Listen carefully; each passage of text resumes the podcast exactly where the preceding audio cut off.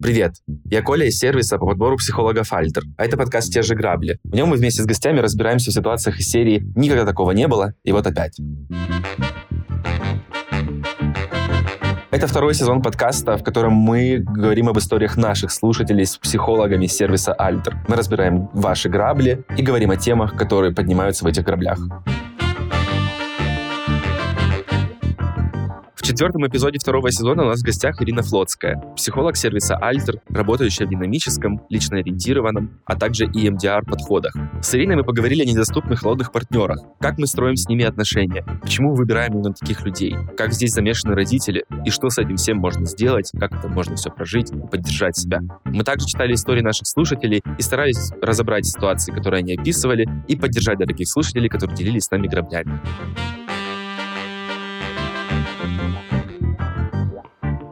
Дорогие слушатели, не стесняйтесь делиться своими историями вместе с нами. Ссылку на анкету, в которой мы собираем истории ваших граблей, мы оставим в описании выпуска.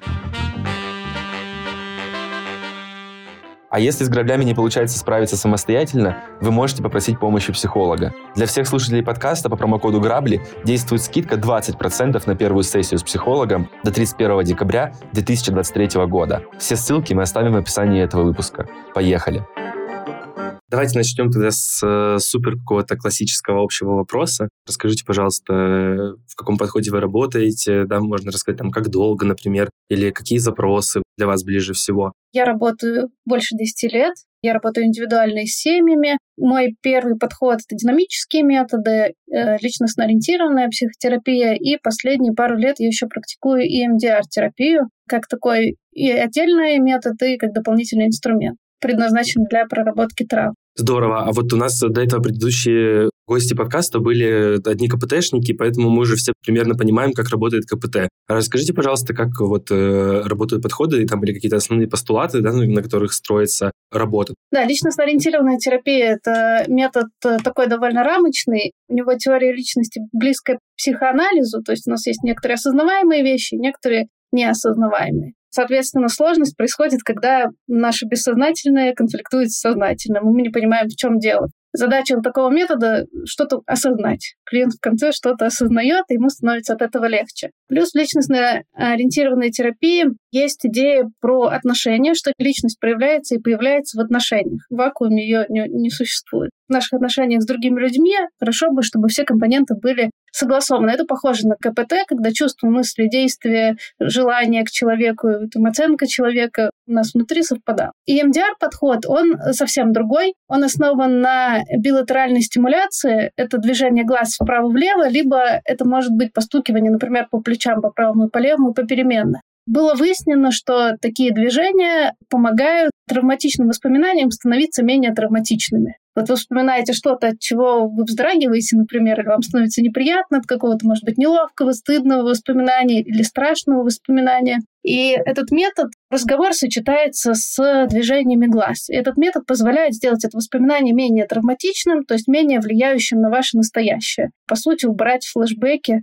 можно взять их, может быть, в кавычки, какие-то ситуации в настоящем, на которые вы реагируете, исходя из предыдущих ситуаций, исходя из предыдущего опыта. Спасибо, что рассказали. Про EMDR я тоже знал, вот, и он кажется интересным, как устроен, я даже помнил пару упражнений. Как будто бы похож на немножко на эриксоновский гипноз, как будто бы, только как будто бы, если в гипнозе вы стараетесь как-то работать да, ну, со всеми каналами, да, вот этими там и аудиальный, там какой-то и визуальный, что-то еще, то тут как будто именно вот э, с глазами фокусируется. Нет, он может похож быть внешне в какой-то момент, но идея э, совсем другая. Наоборот, мы находимся здесь и сейчас. Мы находимся в сознании, мы не уходим глубоко в это воспоминание, мы к нему прикасаемся и одновременно находимся здесь в безопасной ситуации. Это один из факторов, который работает э, в этом методе, что мы одновременно и там, и тут, и за счет этого воспоминание становится менее травматичным. Ну и есть э, нейробиологические исследования на эту тему, как это работает. Не выяснен полный алгоритм, выяснены маленькие моменты. Я сейчас не буду даваться в подробности. Но есть некоторые идеи о том, что если человек погружен сейчас, вспоминает сейчас э, негативные воспоминания, если сейчас ему дать новую информацию, больше шансов, что воспоминание станет менее тревожащим.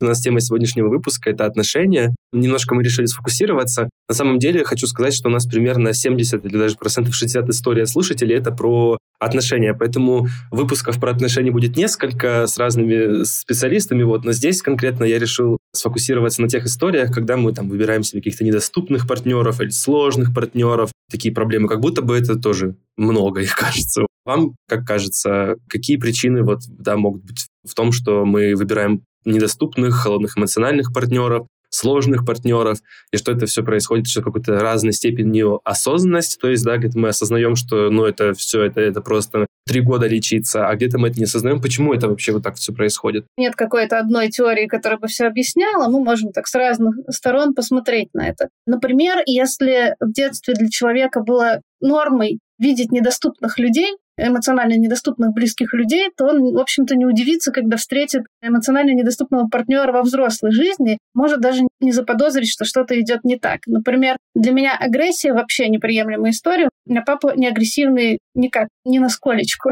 я бы сказала. И когда я сама встретилась в отношениях с агрессией, я была очень удивлена и сразу ушла, вот прям сразу. Я, настолько для меня это было несовместимо с пониманием отношений. Но если человек видел, например, очень отстраненного, холодного родителя, что встречается очень часто, то для него это тоже может быть нормально встретить такое в отношении. Также, может быть, у человека сформировалась идея, что что-то не так с ним. Вот всегда что-то не так со мной. И если что-то происходит, значит, я накосячила, я должна что-то в себя поменять, и будет мне счастье. Эта идея может быть очень общей, может распространяться на разные сферы жизни, в том числе на отношения сейчас человек отстраняется, потому что я где-то его не поддержала, или где-то неправильно не вовремя написала, или надо написать меньше или больше. И вот это вот ощущение, такая иллюзия всемогущества, некоторый такой детский эгоцентризм, может здесь играть такую плохую роль, вносить вклад свой. Вот эта убежденность, что дело во мне, может приводить к тому, что я пытаюсь еще раз пытаюсь, еще раз пытаюсь исправить себя и сделать новые шаги. Хотя поведение человека может быть э, со мной вообще никак не связано и обосновано его личным внутренним сложным богатым миром. Даже вот эта идея, когда мы, например, думаем, что вот, наверное, это что-то не я сделал, поэтому партнер такой, ну, еще и очень сильно кажется разрушительной для тех, кто так думает. Да, она заставляет страдать э, непосредственно. И это могут быть какие-то вообще нереалистичные требования к себе. Я должна быть всегда спокойной, или я должна быть всегда эмоциональной, или всегда приветливой. Бывает ли так, что, например, человек принимает то, как с ним в детстве родители обращались не за норму, а наоборот за антинорму, он вырастает, и он наоборот пытается этого избегать как-то. Да, такое тоже бывает. На наше формирование влияют, кроме родителей, еще разные факторы. И мы растем и приобретаем опыт, и тоже наше поведение не так прямо линейно зависит.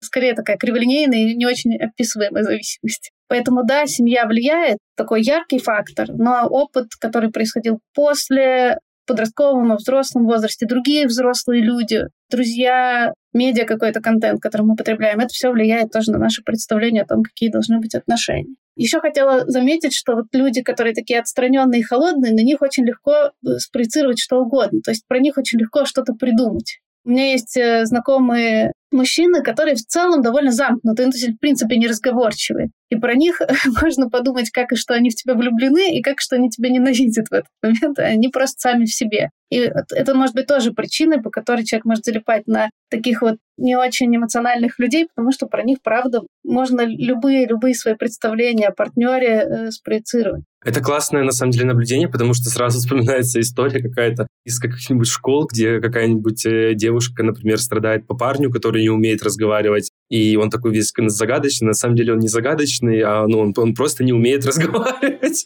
и все, да. И поэтому, конечно, там можно себе, правда, подумать и спроецировать абсолютно любую вещь на него. Абсолютно так. Это абсолютная реальность, история, когда ты думаешь, что ты такая маленькая, тебя никто не видит, и вот этот человек, который душа компании, там, тоже на тебя не обращает внимания, а через три года вы разговариваете об этом, оказывается, что он то же самое думал про тебя. И это не киношная выдумка, это реальность. Люди, правда, недооценивают, что у другого человека может быть богатый внутренний мир, свой, своеобразный, и там может быть вообще все что угодно. Мне кажется, иногда отношения это в целом сложно, честно говоря. У нас есть, кстати, как раз история про то, как могут отношения с родителями влиять на будущий выбор партнеров. История от Марьям. Марьям пишет. Я росла без отца. Он отказался от меня, когда мама была беременна. Всю жизнь мне вдалбливали две абсолютно противоположные друг другу вещи. Первое. Нужно успешно выйти замуж за сильного мужчину, и тогда жизнь станет сказка. И второе. Мужчинам нельзя доверять, от них одни проблемы, и нужно надеяться только на себя. И вот я выросла и встречаюсь с одним и тем же типом мужчин, сильно старше меня, эмоционально отстраненные, холодные и подчас жестокие. Так как я привыкла всех эмоционально греть и обслуживать, я тянусь к таким, проявляю тепло и заботу, а они отстраняются. Динамика отношений рушится, сценарий повторялся уже четыре раза, надоело. Мариам, во-первых, спасибо вам, что вы поделились историей. Во-вторых, я могу представить, как вам тяжело и трудно через это проходить. Правда, это звучит очень больно и болезненно. Хочу спросить у вас, Ирина, вот как вам кажется, насколько еще оказывает влияние истории, когда родители, например, прививают нам с детства какие-то убеждения или свои, да, скажем, ценности относительно отношений, там, ну, условно говоря, вот что все мужики козлы, например, все женщины меркантильные, ну, что угодно, в общем, да, etc. Как это сильно может сказываться на то, как человек вырастает и в будущем выбирает уже себе партнеров? Ну, до какой-то степени это сказывается, и это основная информация, которую мы получаем в детстве. Родители — это основной источник информации, либо люди, заменяющие родителей. Также таким источником может быть общество. И если они совпадают, это, мне кажется, самый худший вариант.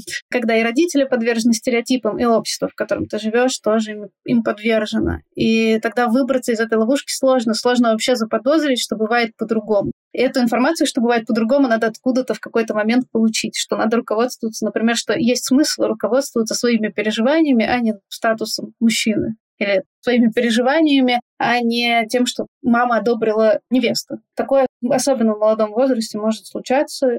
Так происходит, в общем, сепарация, когда мы а, понимаем, что у нас и у наших родителей разные ценности, разные вообще картинки о мире, и это нормально, и мы не трогаем их, они не трогают нас. Ну, по крайней мере, это такая идеальная картина. А с чем, по вашему мнению, например, с чем сложнее работать? Сложнее работать с тем, когда родители привили какие-то убеждения с детства, да, ну, детям они вырастают уверенными в чем-то, или когда они показывают это собственным примером, например, они ругаются каждый день родители, ребенок вырастает, думает, что родители ругаются, это норм. Или когда там сложные отношения с родителями, да, какая-то агрессия. И что из этого сложнее, с чем из этого сложнее работать? Я думаю, что это примерно одинаково. Неважно, они это говорят вслух или делают, или говорят одно, делают другое. Ну, тут хотя бы есть что зацепиться, можно увидеть это противоречие быстрее, что что-то не так в этой схеме, что-то не так, если они сами ведут себя иначе. Но вообще все, что прививают нам родители, да, оно в нас долго достаточно остается облегчающими факторами, наверное, может быть среда. Вот человек попал в какую-то хорошую среду, терапевтичную, где принято не ругать людей, принимать людей, говорить об их ценности. Если он вдруг попал в такую среду в школе или в институте, или после на работе вдруг, то тогда доступ к помощи легче, путь к помощи легче. А насколько сложно, может быть, вас тоже получится вспомнить, ну, знаете, так в общем, да, из каких-то вот всех историй, с которыми вы сталкивались, насколько сложно клиентам, которые все-таки до вас дошли, осознавать, что им тут какая-то помощь нужна. То есть это происходит, знаете, как типа вот у меня пригорело очень сильно, и я понимаю, что нужно идти, или это бывает, ну, например, когда вот я чувствую, что что-то не так, и я, наверное, на всякий случай схожу, посмотрю, там все-таки поговорю с психологом. У меня бывают и такие, и такие клиенты. Часто история, когда человек приходит с запросом, у меня сложности на работе, оказывается, что сложности в отношениях. Вообще, первое, что говорит человек на консультации, на что у него запрос, далеко не всегда оказывается настоящим запросом. Ну, вообще страшно незнакомому человеку сразу говорить про свои отношения, допустим. Или неприемлемо жаловаться на отношения. Такое тоже может быть, но через какое-то время, когда контакт устанавливается, вскрываются новые аспекты жизни клиента и появляется к этому доступ. Бывает, когда клиент уже все понимает, что надо уходить из отношений, но очень тяжело и может прийти в таком уже пиковом состоянии иногда. Некоторое ухудшение, возьмем это в кавычки, да, а некоторое осознание того, что в отношениях что-то не так, может наступить в процессе терапии. То есть, когда один, один партнер как-то там лучше разобрался в себе, стал как-то более внимательным к каким-то вещам, да, и со временем понимает, что, кажется, наверное, ему в этих отношениях не место. Да, да. Ну, часто в результате терапии у человека появляется желание поменять отношения или просто закончить. Как специалист по разводу могу сказать, что это шуточное название, но на самом деле полушуточное. Я много работаю с семьями, и развод считается хорошим результатом семейной терапии, потому что лучше развод, чем люди бесконечно мучают друг друга и не могут создать новые семьи, новые партнерства, и там страдают все члены семьи при этом, включая детей. Я даже слышал такую мысль, что лучше уж, наверное, родители разведутся нормально, да, разойдутся и покажут хороший пример, что это нормально, что взрослые расходятся, чем они будут друг друга ненавидеть и продолжать жить вместе. Да, это в интересах всех членов семьи, чтобы все члены семьи были в порядке. У меня есть такая гипотеза, мое личное как бы, представление, что мы можем выбирать холодных партнеров скорее еще и потому, что мы можем бояться близости истинной с человеком. То есть мы как будто бы на самом деле мы не хотим никакого контакта искренне, но по каким-то причинам, например, мы думаем, что нам это надо, и бежим за какими-то вот людьми, которые нам вообще абсолютно никак не нужны, ничего нам не делают, не помогают. Как вы можете эту идею вообще прокомментировать, насколько она вам кажется валидной или не очень? Я бы сказала, что в таком виде она звучит сложновато, слишком много слоев. Обычно такие самые работающие модели попроще. Но вообще идея о том, что будет сложно в близких отношениях, она может тормозить человека. Это не страх отношений, это страх э, того, что может что-то пойти не так, скорее всего. Вот такой может быть страх. Это иногда называют, в, в одной из концепций, это называется избегающий тип привязанности, когда мы с тобой вместе, и вот у нас начинается какой-то конфликт, чуть-чуть повышается напряжение, какой-то вопрос возникает, и я сразу ухожу. И есть еще одна любопытная штука, которая может быть здесь уместно, это низкая толерантность к позитивному аффекту. Оно значит вот что, что человеку сложно переносить позитивные эмоции. Это многие чувствуют на уровне комплиментов. Вот вам говорят комплимент, вы говорите, не-не-не, это не, ничего такого. Это самая дешевая рубашка, которая была в магазине. Вместо того, чтобы сказать спасибо, да, спасибо, что оценили мой вкус, я выбирал. И вот эта вот низкая толерантность, что мы не можем переносить просто позитивные эмоции, что что-то хорошее происходит, и нам от этого спокойно. И это может быть обусловлено как раз такими детскими травмами, когда мама, например, не подходила к ребенку, когда он плакал, и ребенок адаптируется под такой уровень эмоций, что нормальные эмоции это когда, ну, хорошие это когда нормально, а вот что-то позитивное это что-то непереносимое. И такое тоже может быть. Например, когда муж сделал мне предложение, я была в ужасе. Моя основная эмоция была ужас, не радость. Хотя это не, не, не отвращение, потому что такое у меня в жизни тоже бывало. Это не отторжение, не подозрительность, а просто ужас, что это что происходит. Но я знаю это ощущение ужаса, когда я пишу хороший или сажусь написать какой-то текст, который мне интересен, у меня тоже может возникать такое сопротивление больше к ужасу, имеющее отношение. Тоже такое бывает, когда там, например, не знаю, меня кто-нибудь зовут, э, про что-нибудь рассказать, там, какое-нибудь выступление сделать, например, то я тоже чувствую ужас и думаю, есть миллион других вариантов позвать кого-то лучше. Типа, чего вы пришли ко мне? И также может быть в отношениях. А почему меня это вообще что? И человек может даже не заметить, что к нему проявляют внимание. А это тоже история какая-то из того, как э, с нами родители себя да, ну, вели в детстве? Вот это в полной мере. Еще есть э, очень важная тема с социальным аспектом, который часто игнорируют. В связи с отношениями это будет более сложная схема, но идея в том, что часто многие общества дискриминируют людей по разным признакам по там, э, сложению тела, по ориентации, по расе, по уровню дохода, например. И человек может действительно впитать в себя вот это ощущение некоторой второсортности. И он действительно может не воспринимать, когда на него обращают внимание, когда ему делают комплименты. Может, наоборот, сильно воспринимать, может и нет. То есть это такой фактор, который может быть основным, может быть даже сильнее влияния родителей. Во многих случаях этот фактор оставляют на потом. последнее, что смотрит на терапии, особенно когда дискриминация неявная я росла в 90-е, и вот эта тема бедности и богатства, куда можно зайти, куда нельзя зайти, где магазин для тебя, где магазин не для тебя, на меня она сильно повлияла. Тогда это были такие вот скачки. Вот такого рода вещи социальные в терапии спрашивают далеко не сразу. Родители, вот они рядом с нами, если они делают какую-то ерунду друг с другом или с ребенком, да, они а, влияют сильно. Но контекст и социальный аспект тоже нужно смотреть. Вот если кто-то застопорился, не может найти причину, почему с вами что-то происходит, посмотрите, может быть, вы недооцениваете свой детский социальный аспект. Так, ну тогда я сейчас прочитаю две истории просто от наших слушателей, вот, и мы их прокомментируем. Значит, первая история от Кристины Чернеевой. Любопытно, что, Кристина, первая часть вашей истории была в предыдущем выпуске про работу, поэтому слушайте, чтобы услышать эту историю. Первые грабли как раз-таки про отношения, самосаботаж, отдаю предпочтение ненадежным партнерам, с которыми просто секс, фан и шутки, вместо нормальной здоровой привязанности, любовного счастья. Причины известны, лечу, но пока все спотыкаюсь. И вторая история у нас от Фея Динь. Классный псевдоним. Отношения с мужчинами с периодичностью. Нужен был недосягаемый мужчина. Каждый раз думала, что нужна, меня любят, пыталась заслужить любовь. И вкладывалась всем, чем можно. Потом жесткое разочарование, но в итоге справилась. Спасибо, что поделились такими историями своими. И да, я представляю тоже, как это тяжело, как проходить через недосягаемых партнеров и таких странных. И терапия в этом плане такая долгая штука, и в ней может быть неприятно, тяжело, и если вы понимаете, что это ненормально, то, что происходит для вас, это ненормально, это уже полдела, что вы дошли и работаете с этим, это круто. Вот я видел такую фразу про здоровую привязанность. Вот вы могли бы, например, рассказать, чем здоровая привязанность отличается от нездоровой привязанности? Чем разница, как это можно как-то, может быть, самостоятельно понять? Я не знаю таких терминов, честно говоря. Может быть, в каком-то подходе они фигурируют, но вот здоровая и нездоровая привязанность, э, я такого не встречала. Есть привязанность, от которой вам хорошо, от которой вам плохо. Я бы вот так их определила, если бы я определяла эти термины. Я бы сказала, что если вам э, большую часть времени плохо, это нездоровая привязанность. Если вам большую часть времени хорошо, то, вероятно, это здоровая привязанность. Здесь ориентироваться на свои переживания — это важно.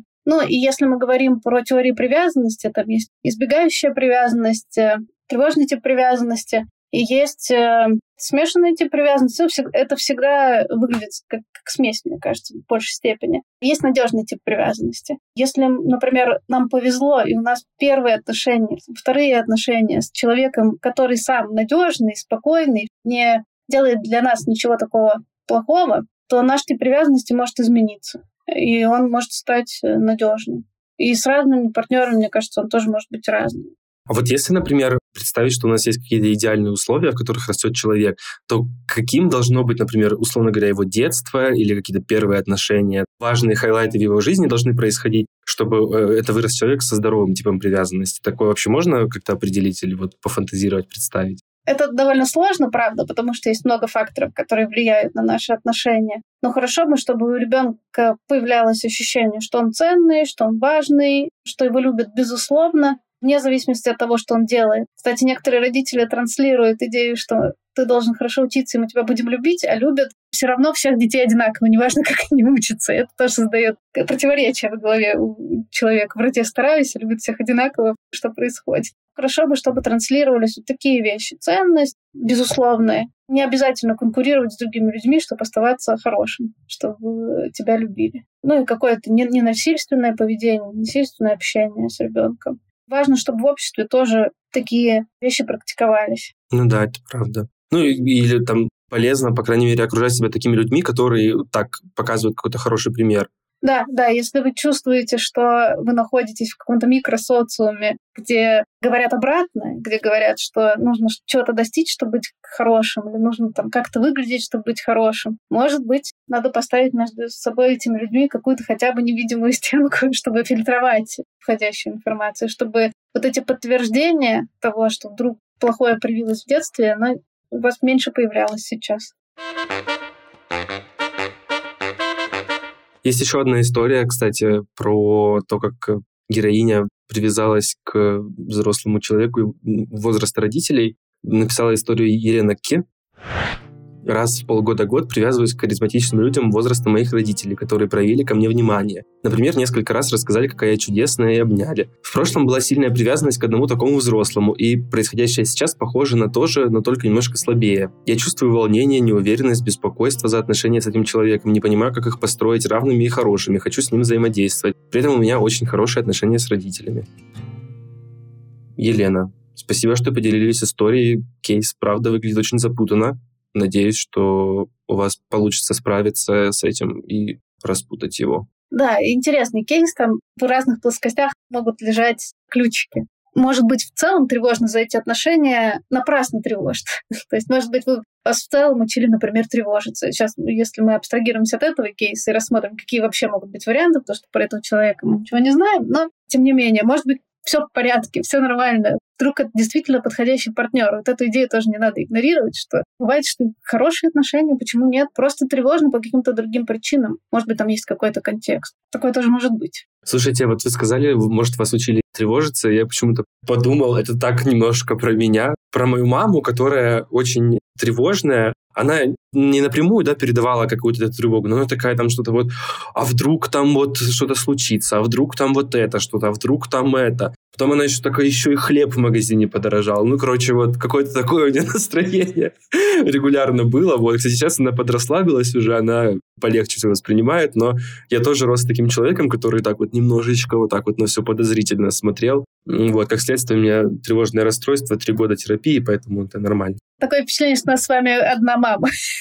А, я думаю, что у нас таких много людей, у которых примерно одна мама. Такие механизмы, видите, это вообще аспект не про отношения вашей мамы к чему-то, да, и моей мамы к чему-то, но общая тревога наша может и в отношениях тоже в наших уже проявляться. Хотя моя мама в своих отношениях вообще не тревожная.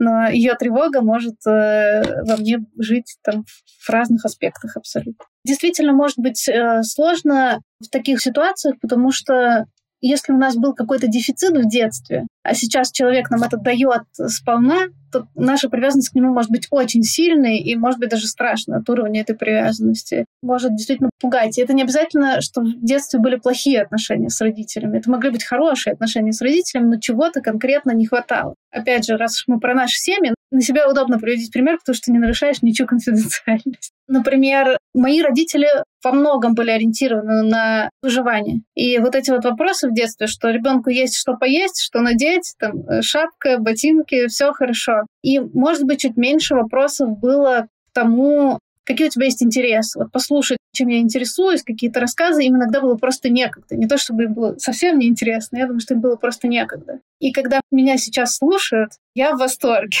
Это приносит мне большое удовольствие, потому что, ну, дефицит этот был. И когда, например, взрослый человек старше меня, я вроде тоже уже достаточно взрослый человек, когда человек старше меня проявляет внимание именно вот послушать мои мысли, я такая, вау, никогда такого не было к этим людям я привязываюсь, например, больше. Не обязательно в романтическом даже смысле, но для меня это важные люди. Сейчас уже меньше, сейчас уже это э, упало напряжение, это дефицит уже вполне себе удовлетворен, но раньше это было прям очень ярко. Да, понимаю вас.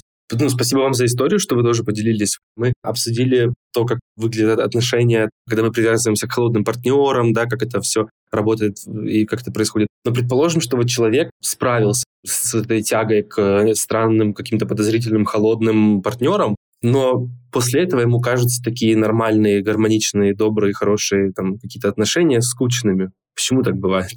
Хороший вопрос. Мне кажется, сначала надо посмотреть, что это за скучные партнеры. Может, с ними человеку реально скучно. Может быть, они ему не подходят. Такую ошибку часто делают, когда говорят, ну, все остальные скучные, а посмотрели только, например, двух потенциальных партнера или партнерш. Да? То есть это может быть просто действительно так. Действительно неподходящие люди. И, может быть, нужно какое-то время побыть в одиночестве вообще, пожить свою жизнь и попробовать удовлетворить свои потребности самостоятельно, чтобы потом включиться в какие-то отношения для радости. Не удовлетворения потребностей, а для чистой радости, для создания семьи, для каких-то общих целей, в общем, для чего-то такого. Второй момент, я бы посмотрела, что значит скучно, что это скучные партнеры, чего они там не делают, чего я у них не прошу, что я, может быть, для них не делаю. Ну, в общем, вообще не, не до конца понятно, что такое скучный. И третье, наверное, что я бы выделила, вот эти отношения сложные, так назовем, с холодными партнерами, в них часто образуются эмоциональные качели. Мне не дают, мне плохо, мне что-то дали, я в восторге, в эйфории. Меня похвалили, я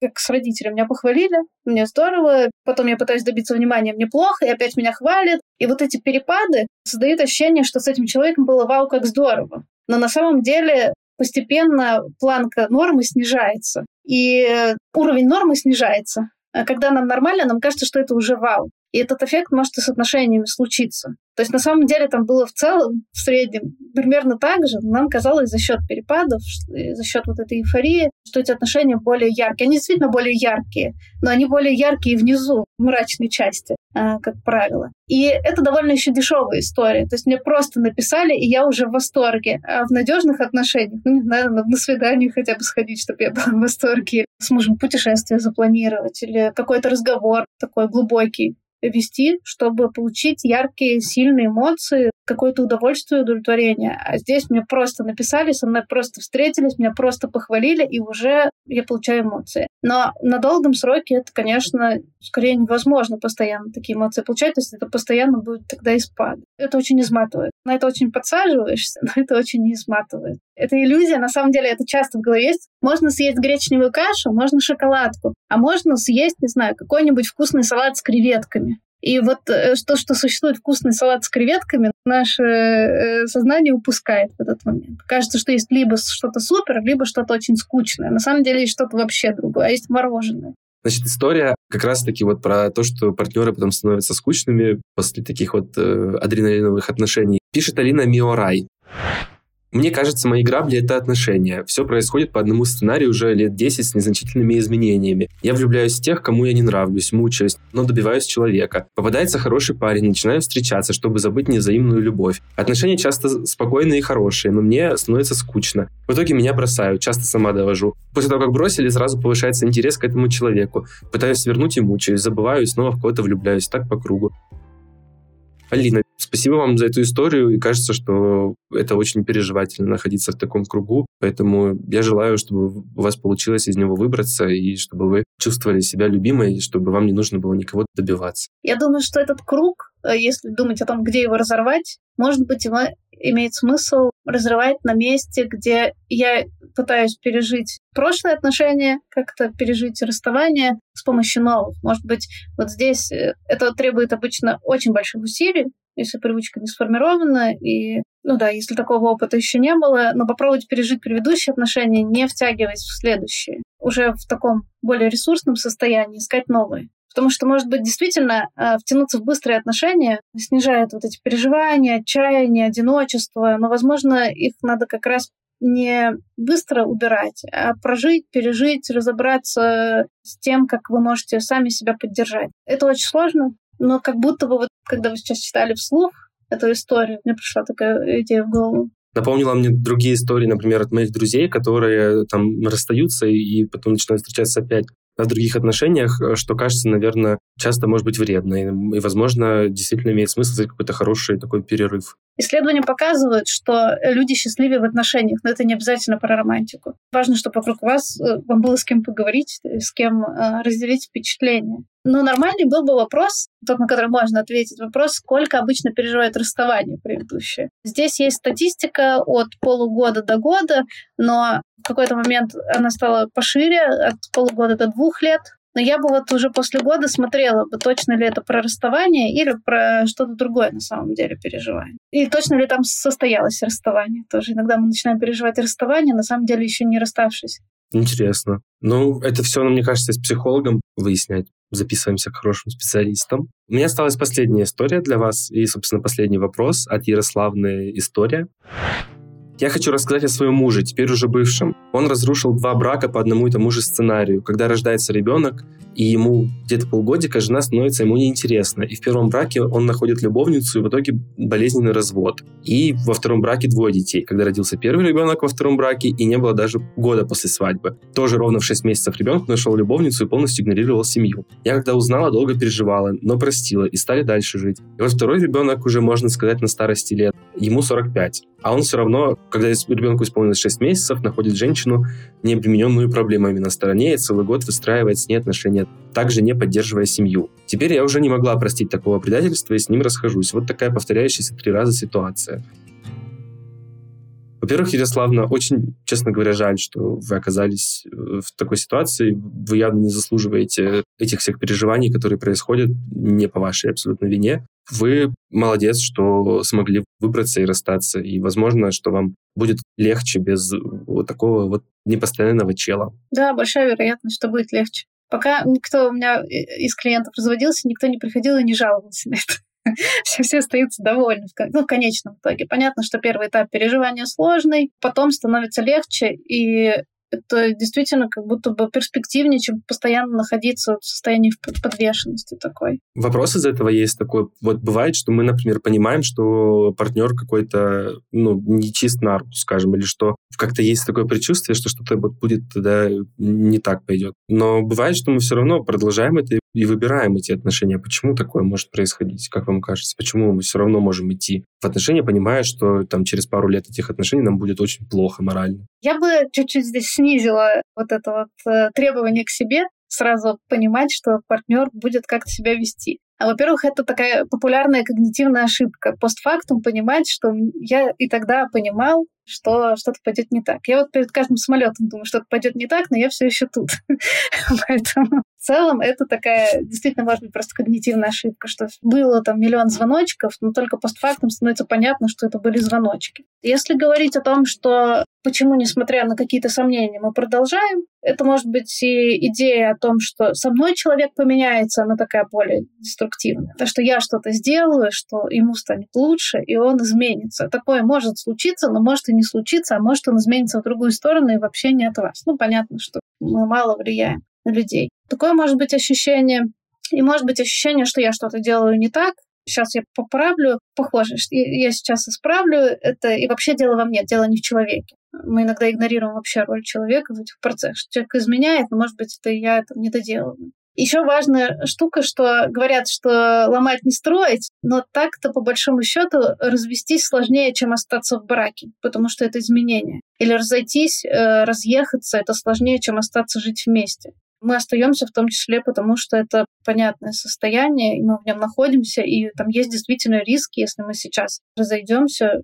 мы окажемся в какой-то неприятной ситуации материальной. Поэтому если мы начали с кем-то встречаться, и человек сначала проявлял себя как теплый, что часто бывает в отношениях, в целом э, в начале отношений мы ведем себя несколько иначе, и мы не до конца понимаем, кто с нами. В какой момент мы видим, что человек холодный, но уже сложнее, уже расстаться сложнее. Мы помним, что он нам давал раньше сейчас, например, не дает. И мы надеемся, что это повторится. Это действительно может повториться. Вдруг у него депрессивный эпизод какой-то. Наши вот эти сомнения, они не то чтобы совсем не дружат с реальностью. Такое теоретически может случиться, что и человек поменяется со временем, или он расслабится, начнет нам больше говорить, э, или у него там пройдет какой-то эпизод э, неприятный. То есть там действительно такие вещи случаются. Хотелось бы еще видеть идеальную, наверное, вселенную, где мы находимся где-то в золотой середине между действительно переживаниями, которые соответствуют реальности, и переживаниями, которые, ну, просто переживания, что они не совсем, да, отлетевшие какие-то, что типа вот, да, я переживаю не просто так. Ну да, обычно мы где-то вот находимся в такой зоне, где сложно это определить заранее.